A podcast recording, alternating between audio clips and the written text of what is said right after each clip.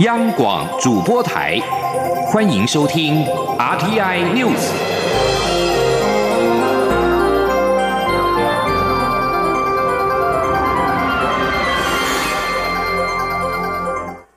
各位好，我是主播王玉伟，欢迎收听这节央广主播台提供给您的 RTI News。今天是二零一九年十二月二十六号，新闻首先带您关注本届总统大选的政见发表会。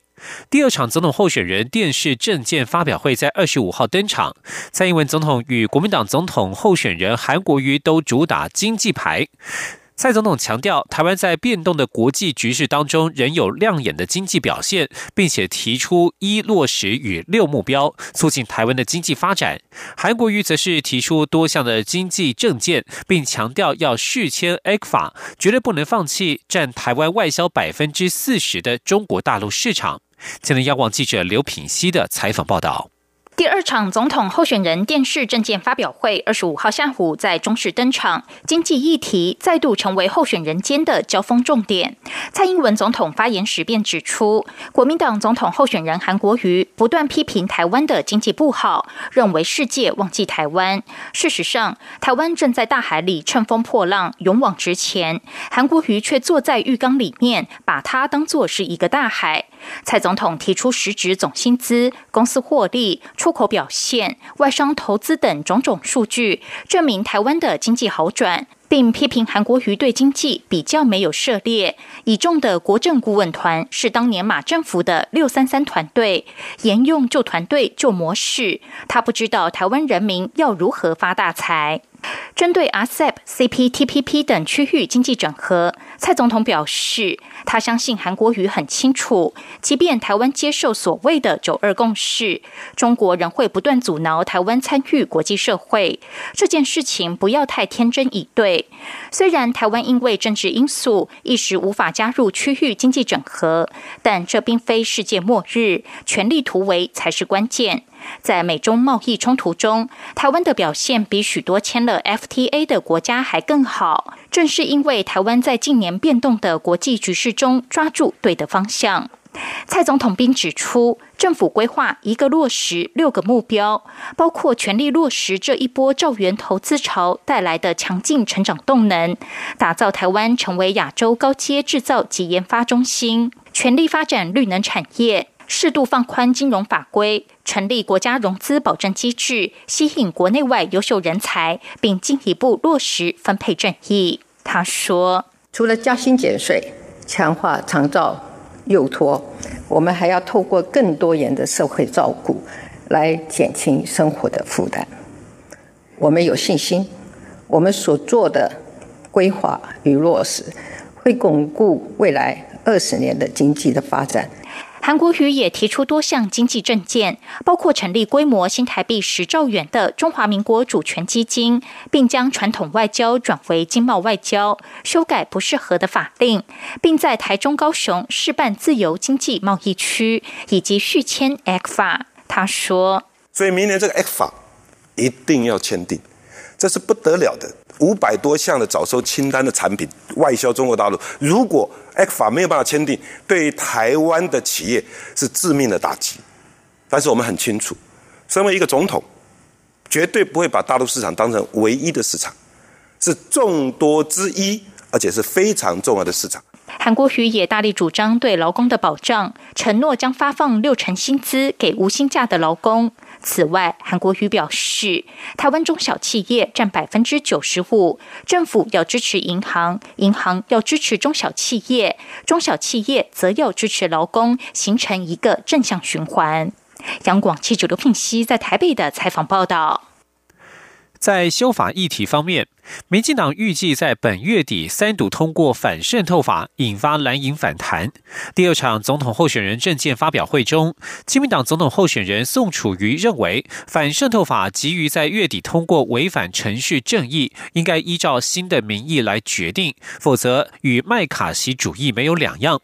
蔡英文总统表示，台湾社会普遍对于中国全面渗透台湾存在着一种恐惧感，希望政府拿出具体作为。但政府要作为，必须要有法律依据。反渗透法已经在立法院讨论过一段时间，而这样的立法，很多民主国家也都在做。蔡总统表示，与其争论要不要有反渗透法，倒不如就具体内容在立法院审议的过程当中，大家好好讨论。相信只要大家好好坐下来谈，立法院有足够的时间与空间讨论。另外，韩国瑜与蔡英文则是针对了特征组议题交锋。蔡总统指，特征组之前涉入政治斗争，这才叫做东厂。何况侦查重大犯罪是检察官的职责，不是只靠特征组。韩国瑜则是反批蔡总统无法面对问题，是将普世价值扭曲为政党之争。对于近日监察委员陈世梦约询法官所引发的争议，蔡总统则说明，这是监察院与司法院之间长期存在的争议，无关谁执政。他认为两院都应该谨慎处理，让法官与监察委员能够独立行使各自的宪法职权，不需要将其政治化。继续关心财经消息。台湾经济研究院在二十五号公布十一月三大产业营业气候测验点，受到美洲贸易战缓和，制造业营业气候测验点结束先前连续两个月下滑的态势，转为上扬。台经院认为，若是没有意外的话，明年的明年的景气应该会比今年更好。前天记者杨文军的采访报道。台经院二十五号公布十一月的营业气候测验点，呈现两降一升的态势。其中，制造业营业气候测验点为九十三点四二点，较十月修正后的数值增加一点二九点；服务业则降为八十七点五二点，连续四个月下滑，但跌幅缩小。营建业也由上扬转为下滑至一百零一点五五点。台经院院长张建一分析，近期美中贸易紧张。情势暂告缓解，有助于提振市场信心。包括电子零组件业、化学工业、钢铁基本工业、石油及煤制品业与金属制品业厂商，对于当月与未来半年景气看法乐观的比例高于十月的调查。所以若无意外，明年景气应该会比今年好。张建一说：“我认为明年哦，今年表现不好的那些产业哦，刚刚跟各位报告，机械、金属制品、化学材料那些，明年应。”应该有机会比今年来的好哦，但是相对于半导体、网通那个部分，可能也没有那么好哦。不过，呃，我们的看法是。只要明年没有意外，哦，台湾的今年应明年经济成长率应该还是会不错。服务业方面，台经院认为，尽管有百货周年庆、双十一购物节拉抬买气，但持续进入年底库存盘点的期间，加上十一月美中贸易协议尚未谈妥，不确定因素仍存，台股成交量较十月略为下滑。证券业看好当月景气的厂商比例不到一成。银建业方面，台经院指出，由于短期内供建项目招标作业较为延迟，对于新建工程益助有限，所以营造业厂商对于未来半年景气看法偏向保守。此外，受到低利率、资金充沛、台商回台等题材，促使卖方价格趋硬，加上选举短期因素干扰，买方转向保守观望，追价意愿低，使得双方对于价格认知仍有段差距，导致十一月的房市交易量无法持续拉高。中央广播电台记者杨文君台北采访报道：中国、日本、韩国的领导人日前在中国四川省成都举行峰会，同意将合作促进朝鲜半岛非核化，以及积极推动二零二零年签署区域全面经济伙伴协定 （RCEP） 等等。针对中日韩三国峰会，政治大学外交学系教授。刘德海在二十五号受访时表示，川普因素是促成峰会以及其会议内容的关键。日韩都有都因此有必须要在经贸方面与中国展开更密切合作的动机。高雄大学。政治法律学系教授杨君池认为，虽然三国对于复谈自由贸易协定有些共识，但是较具有象征意涵。在三方对于自由化程度仍存在落差的情况之下，目前还看不到具体或是实质性的内容。前天记者王兆坤的采访报道。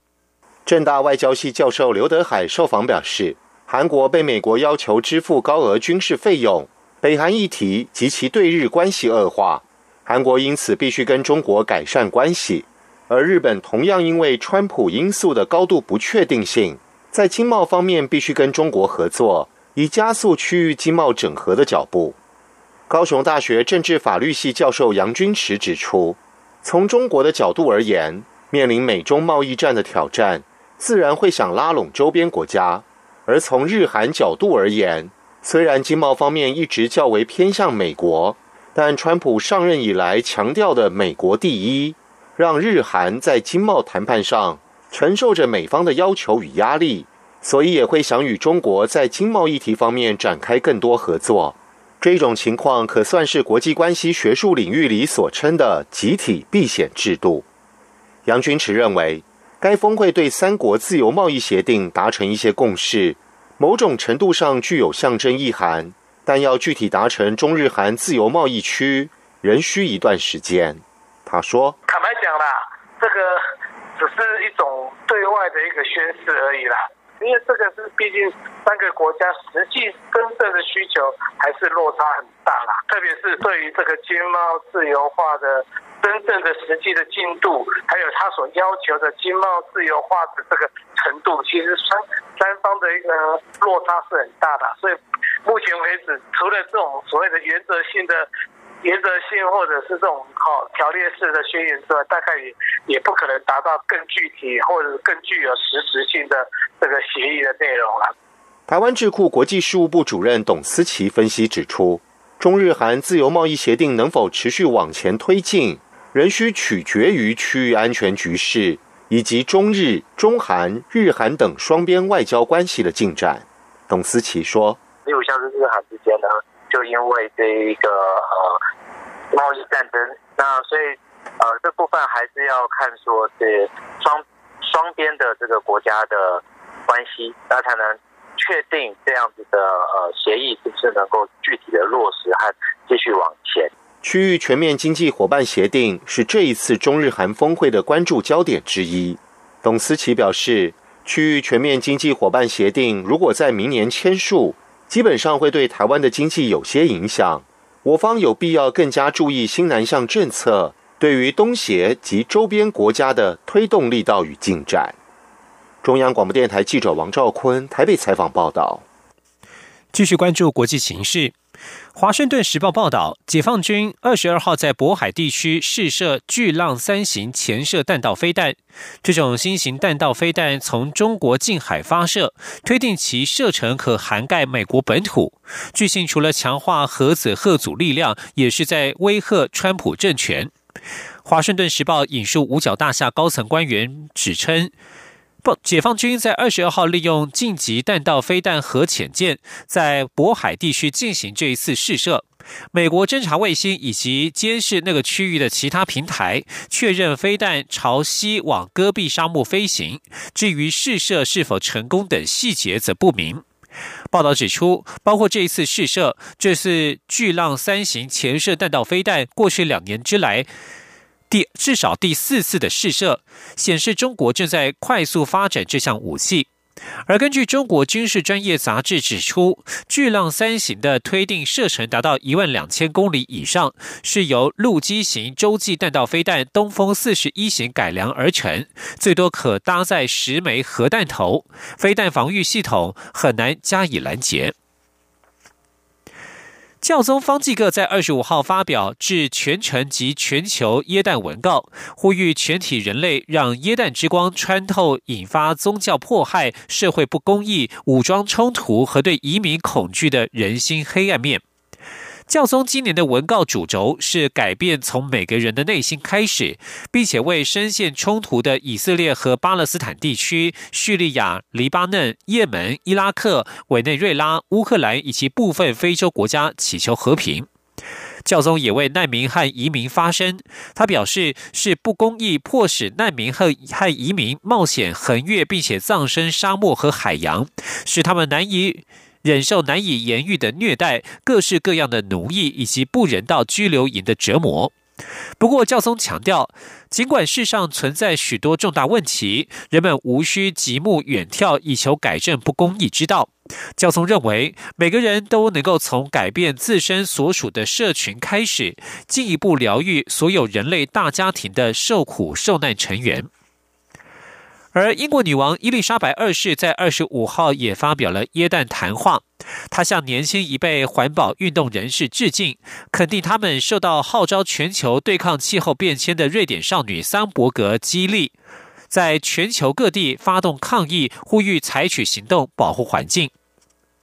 九十三岁的女王在这一项预录的电视谈话当中回顾历史，包括一九六九年美国阿波罗十一号任务太空人阿姆斯壮在月球漫步之后所说的历史名言：“这是个人的一小步，却是全人类的一大步。”女王对这一句话做了小小的修正，强调阿姆斯壮的成就不只代表男性，也代表女性。她说：“所有的一大步，通常是从小步开始。”桑伯格在两千零八年首先发起为气候罢课行动，激发了全球年轻学子的环保运动风潮。他后来支持英国的环保团体反抗灭绝，使得伦敦成为一连串抗争行动的焦点。这些抗议活动使得全球许多大城市的交通陷入瘫痪，而英国在今年在世界主要经济体的。当中抢到头香，定定出有法律约束力的减碳法案，希望在二零五零年之前达到临近排放的目标。这里是中央广播电台。是阳光，翅膀打开了世界之窗；是阳光，翅膀环绕着地球飞翔。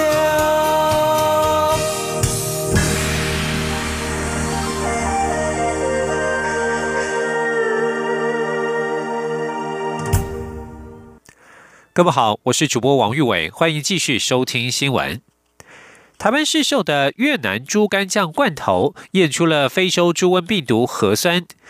非洲猪瘟中央灾害应变中心在二十五号宣布，这些罐头已经下架并回收。防检局也表示，罐头经过高温高压蒸煮，虽然没有传播疾病的风险，但是以食品安全的角度来看，显示这家厂商在原料来源没有做好控管，因此还是下架，并且全面禁止越南相关的猪肉制品出口到台湾。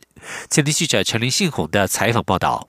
目前，亚洲地区包括中国大陆、蒙古、越南、柬埔寨、辽国、缅甸、菲律宾、北韩、韩国、东帝汶及印尼等十一个国家，都已经向世界动物卫生组织 OIE 通报非洲猪瘟疫情。非洲猪瘟中央灾害应变中心二十五号表示，印尼在十二月十七号通报后，疫情仍有扩散的趋势，入侵风险仍高。至于在边境检查部分，统计二零一八年十月一号至今年十二月二。四号为止，共验出非洲猪瘟阳性样本数两百一十二件，其中一百六十四件来自中国大陆、越南四十八件，检出比例仍高。由于年节将至，应变中心将加强边境把关，严防违规猪肉产品进入台湾。台湾对非洲猪瘟疫区的国家严格禁止生鲜猪肉或是相关制品进口，但由于罐头经过高温蒸煮，疾病传播风险被认为可以忽略，因此允许进口。不过，先前马来西亚在中国大陆罐头食品中验出非洲猪瘟病毒核酸阳性，台湾非洲猪瘟主要在应变中心启动针对越南、韩国和菲律宾有输入记录的市售罐头、酱汁及汤汁。杂项调制食品等进行全面检测。十二月九号验出市售的越南猪肝酱罐头有非洲猪瘟病毒核酸。为了民众的食品安全，已全都下架，并全面禁止越南相关猪肉制品，包括罐头等进口。防检局副局长杜文珍说：“在罐头食品，因为它是经过一定的高温高压的程序去蒸煮，所以它是在异变传播的。”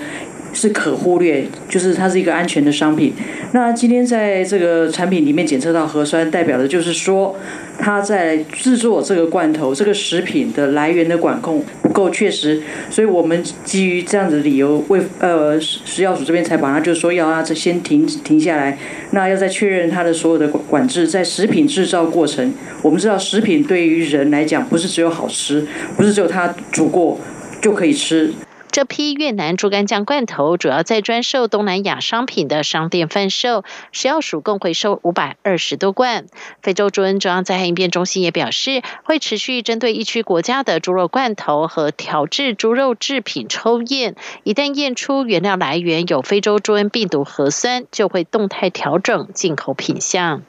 中央广播电台记者陈林信鸿报道。为了避免遭到美国列入汇率操纵国的观察名单，经济部有意扩大旗下国营事业对美国的采购。中油在二十五号指出，对美国采购原油的比重已高，趋近饱和，较难增加。在液化天然气方面，今年对美国进口占比约百分之三，仍有成长的空间。而且美国产量大，是很好的采购来源。未来在谈采购新约的时候，会把美国列为重点采购国家。前天央广记者谢嘉欣的采访报道。美中贸易战让台湾享有转单效益，不过对美贸易顺差也因此拉高。为避免被美国列入汇率操纵国观察名单，经济部长沈荣金日前已指示国营会盘点旗下国营事业需求，拟扩大对美采购。中油二十五号指出，中油对美采购主力为原油及液化天然气。在原油方面，由于今年对美采购比重已从去年的三成拉高至四成，在考量分散风险的情况下，要再提升的空间不大。至于液化天然气采购，今年对美采购比重只有百分之三，进口量约五十万公吨，仍有成长空间。而随着能源转型持续，国内天然气需求提高，美国将是重点的采购国家。中油副总经理方正仁说：“美国来讲的话，它的生产量大，对，所以它是一个很好的一个采购的来源，会把它当成是一个重点。”重点的地区是重点的国家。中油提到，未来若要增加对美采购，将从气源分散比例以及价格竞争力等两大原则来做考量。另外，有中油高层表示，目前与美国共有两项长期的液化天然气采购合约，产能分别在今年及二零二一年到位，共可新增两百八十万吨购气量，届时对美采购占比将提升到百分之十六。中央广播电台记者谢嘉欣采访报道。继续关注国内的重大建设。苏花改明年一月六号将全线通车。公路总局副局长许真章在二十五号晚间受访表示，苏花公路安全提升计划已经获得行政院原则同意，未来苏澳到花莲行车时间可缩短至一小时以内。许正章表示，苏花改三十八点八公里，只是改善目前苏花公路落实摊方较多的危险路段，包括苏澳到东澳、南澳至和平、河中至大清水；苏花安则是提升东澳到南澳、和平到河中、大清水到崇德的安全性。根据公路总局规划，将以新建隧道及高架桥的方式推动苏花安，长度约十九点一公里，包括了东澳至南澳九点四公里，和平至河中四点八公里，和仁至崇德四点九公里。部分路段改走新的路线，而部分路段则与旧苏花公路共线。许正章表示。初步估计，苏花安的经费是新台币三百六十亿元。不过，考虑在和仁至崇德规划新建两个短隧道，可能仍会遇上极端气候，必须预警封路的问题。另外，还有一个替选方案，就是建一条近九公里长的隧道，经费可能再增加一百亿元。而且，因为位在泰鲁格国家公园之内，牵涉到环评问题，仍要与各界再讨论。金车文教基金会二十五号公布台湾学生未来的职业调查结果，男生最想从事的职业前三名是电竞选手、运动员、网红和艺人；女生的前三名依序是彩妆师、美食评论家、网红与艺人，而最不感兴趣的职业则是当记者和政治家。前天记者陈国维的采访报道。金车文教基金会针对全国小学五年级到高中三年级的学生进行未来生活与科技想象线上问卷调查，共收到八千六百九十五份有效问卷，当中列出二十四种职业，询问学生想从事哪些行业。结果以职业电竞选手、厨师与美食评论家、网红与艺人位居前三名。相较于早年的台湾学子想当老师、医师或律师，随着科技日新月异，这一代的学子。想从事的职业已经大不相同，而且男女也有所差异。统计发现，高达四成六的受访男学生想当电竞选手，其次是运动员、网红与艺人、AI 工程师。女生方面，有近三成选填美容师与彩妆师，其次为厨师与美食评论家、网红与艺人以及设计师。统计显示，想当老师或医生、护士的不到一成，律师只有百分之五点五的人选填，公务员不到百分之五。至于记者、政治家及广告分析师，是现阶段台湾学子最不感兴趣的前三种行业。国际技能发展协会执行长黄伟翔指出，网红与艺人这个职业，男女学生都喜欢，但想当网红可不简单。像 YouTube 啊、电竞这样子，很多人爱，但是我觉得去看它本质是这样的职业，它可能需要商业企划、表达、简介跟行销。但其实新职业的本质是把很多旧有科系的科目。再重新组合，这种新职业就不是说不读书就去做，反而是你有好的知识基础再去做。金车文教基金会总干事曾青云提醒学生，往后的职业种类会更多元，跨界工作将成为未来职场的趋势，所以需培养自己具备外语沟通、科技素养以及解决问题的能力，才能融入新时代。中央广播电台记者陈国伟台北采访报道。晋升太空科技公司原定在二十七号计划在台东南田海边发射飞鼠一号火箭，而为了解除当地民众的疑虑，今天将开放民众参观。民众虽然肯定公司的做法，但还是要经过部落会议同意才能发射。民间发展太空火箭的晋升太空科技公司，在台东县达人乡南田村新建发射基地。原本预定二十七号要发射实验火箭，但是因为没有充分与当地居民沟通，引发争议，晋升公司也决定暂缓发射。为此，晋升公司今天将邀请南田村民参观火箭，并且由董事长兼执行长陈彦生亲自解说，现场答复所有的疑问，让大家能够更清楚了解这一支火箭。这枚名命名为“飞鼠一号”的火箭已经载运到南田基地晋升，并且在公司 Twitter 发布“飞鼠一号”安置在发射架上的照片，引发太空迷及民间的讨论。达人乡南田村长高富元表示，晋升公司将火箭上架，而且邀请村民聆听说明，获得许多人肯定。但结束之后，部落还是要召开会议，决定是否同意火箭发射。在没有获得村民同意之前，他们不允许公司进行发射。国际消息。法国交通大罢工已经进入第四周的时间，二十五号耶诞节情况仍未见缓和，毁了许多人与心爱亲友共度佳节的计划。政府与工会预定明年一月七号才会恢复谈判。法国各工会为了抗议政府的年金改革计划，发动大罢工，数以千计铁路列车取消或误点，计程车、共乘服务和租车机构无法弥补运输量的不足，许多人只好在最后一刻改变度假计划。耶诞节前夕，就只有少数的高速铁路和城际铁路列车维持营运。二十五号耶诞节班次更少，巴黎市的主要火车站二十五号清晨关闭，全市十六条地铁路线只有两条提供服务，因为这两条路线采用无人驾驶列车。法国总统马克宏呼吁工会在假期间停战，但政府与工会在上周协商没有获得成果。罢工工会扬言，除非政府取消将现行四十二种退休金制度整合为一的计划，在年底假期罢工行动不会终止。中国上海青浦监狱日前被指称是血汗监狱，涉嫌强迫劳动。中国媒体二十五号刊出狱方为外籍受刑人举办耶诞晚会的报道，意图抗衡舆论，甚至出动受刑人对着镜头大赞狱中生活。他说：“我们从来没有被迫做任何事。”伦敦一名六岁小女孩佛罗伦斯从特意购买了一盒椰蛋卡，其中一张卡片上面却用英文写着：“我们是上海青浦监狱的外籍囚犯，被迫违反意愿工作，请帮助我们通知人权机构。”中国外交部发言人耿爽二十三号的例行记者会上以闹剧回应此事。而上海澎湃新闻二十五号刊出青浦监狱为外籍受刑人举办耶诞晚会的文字与影音报道，以新加坡籍受刑人刘明亮创作的舞台剧于平安夜上演，还有为了迎接耶诞节到来，监所挂满节庆吊饰为背景。